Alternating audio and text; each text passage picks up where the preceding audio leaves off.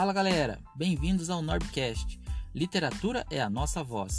Eu sou o escritor Norbert e estarei com vocês todas as terças e quintas aqui no Anchor ou no Spotify em escritor.norb. No episódio de hoje, eu vou contar para vocês como que surgiu a editora Tardígrados, desde a minha participação em feiras independentes pelo Brasil até a criação da Feira do Risco, e como toda essa bagagem ajudou a salvar a minha carreira de escritor. Para iniciar a nossa conversa, temos que voltar um pouquinho ao ano de 2015. Tudo estava mil maravilhas.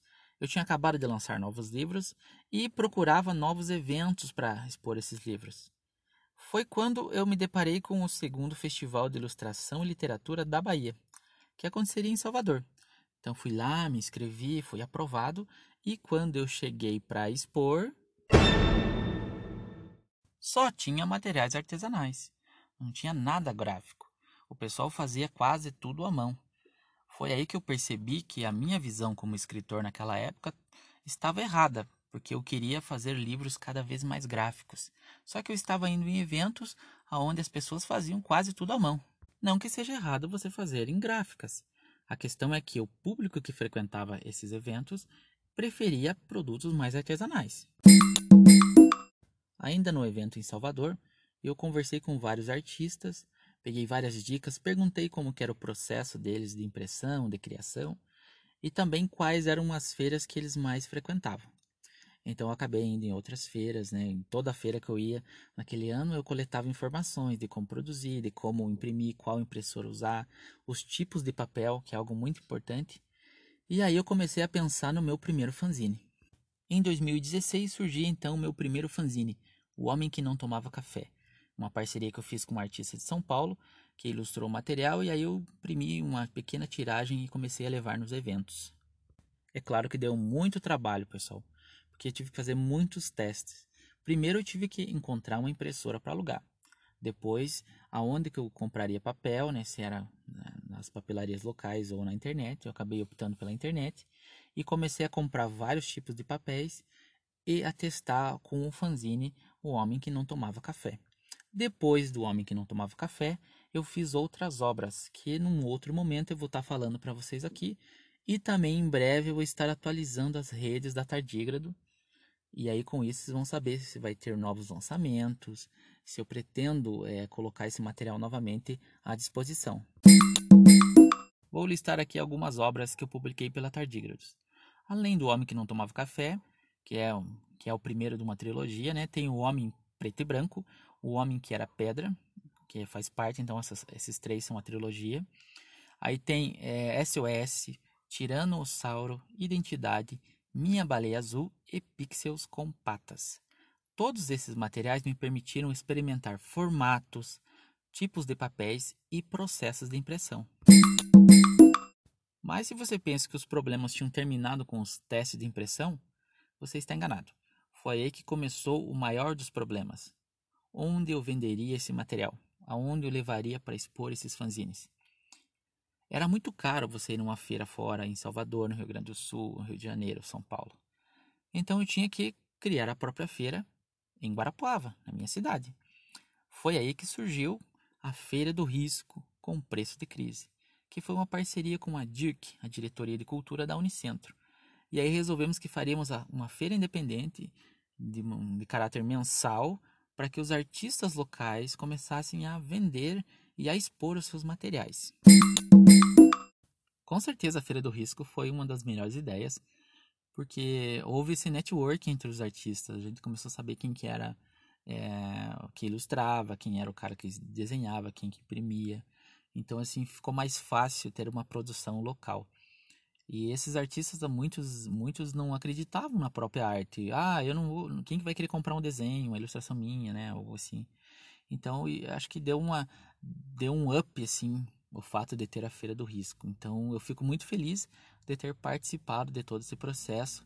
Sei que tiveram muitos artistas que que deram opiniões, que contribuíram para que a feira acontecesse. Não pense que foi uma coisa assim, ah, sozinha. Teve também muito apoio da Unicentro, né, com a DIC, que na época era a professora Érica.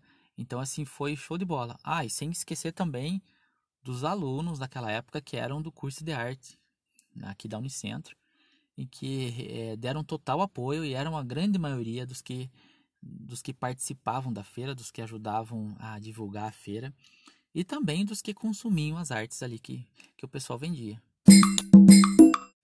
Tá, mas muita gente deve estar se perguntando o que são tardígrados e como que tudo isso salvou minha carreira de escritor.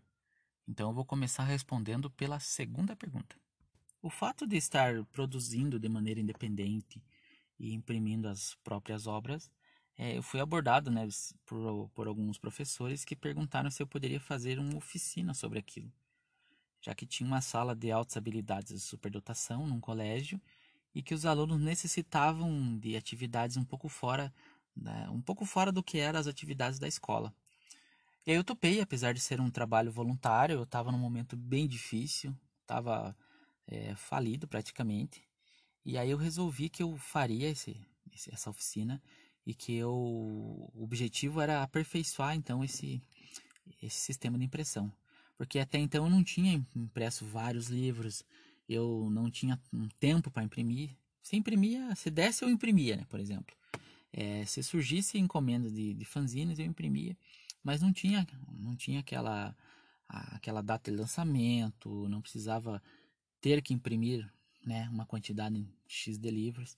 Então eu vi ali uma oportunidade de aperfeiçoar meu sistema de impressão. É claro que deu muito trabalho porque os, os alunos queriam é, é, livros totalmente diferentes do que eu estava pensando. Eles queriam livros melhores do que eu podia dar, certo? Mas isso não foi ruim, isso foi ótimo porque aí eu busquei novos papéis, eu troquei a, a impressora que eu estava alugada, eu peguei outra e eu comecei a me dedicar mais a resolver os problemas técnicos. Por exemplo, é, eu queria uma impressora mais rápida que imprimisse frente e verso já de uma vez ok? Mas de maneira rápida, que não manchasse, essas coisas assim. E foi aí que eu fui, né, é, aperfeiçoando é, os, os, métodos que eu utilizava, acertei o papel, acertei o, a, a marca da impressora, acertei o sistema de impressão. Foi tudo graças a essa oficina, né, nessa sala de altas habilidades e superdotação. Então fica aí minha, minha gratidão aos professores do colégio, professora Poliana, e as outras demais professoras que estavam na, na sala e todos os alunos que participaram, né? E que foi muito, muito, muito é, produtivo para mim ter participado dessa oficina, ok? E então, por que que, eu, que isso então salvou minha carreira? Porque, para quem não sabe, hoje eu imprimo todas as minhas obras em casa, salvo os livros que eu havia impresso na gráfica e que eu ainda tenho em estoque. Mas o contrário, tudo sai aqui de casa, certo? Tudo é impresso e, e, finalizado à mão. Eu faço um por um dos livros e o processo continua né, em constante aperfeiçoamento. Eu continuo buscando novos materiais, novas maneiras, mas sempre de produzir algo com o que eu tenho. Não, ah, eu quero uma máquina de um milhão que coloca o PDF e sai o livro do outro lado. Não, não. Eu quero uma máquina acessível, que qualquer um possa alugar ou comprar, e eu quero produzir livro de qualidade próximo àquela de mercado. Esse é sempre o objetivo.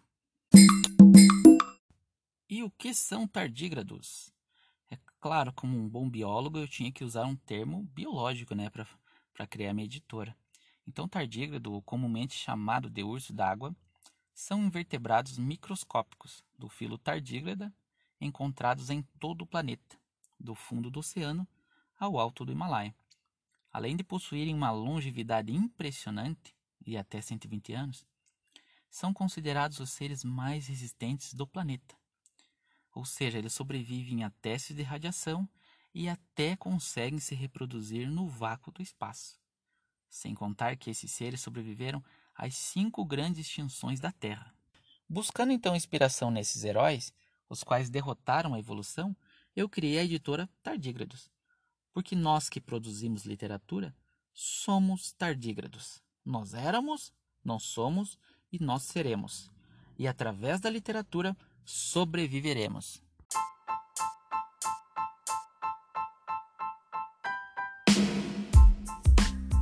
E esse foi um breve histórico do surgimento da editora Tardígrados. Lembrando as redes sociais da editora, arroba Somos Tardígrados, Instagram e Facebook, logo estarão com novas postagens indicando os novos lançamentos deste ano, certo? Então seguem lá, pessoal, e aguardem as novidades porque os fanzines terão novas edições. Chegamos ao final de mais um episódio do Norbcast. Literatura é a nossa voz. Você pode acompanhar os episódios através do Anchor ou do Spotify em escritor.norb. Você também pode conhecer um pouco do meu trabalho no meu Instagram, no meu Facebook, escritor.norb, e ajudar também a divulgar o podcast aqui com os seus amigos. Um grande abraço e até a próxima!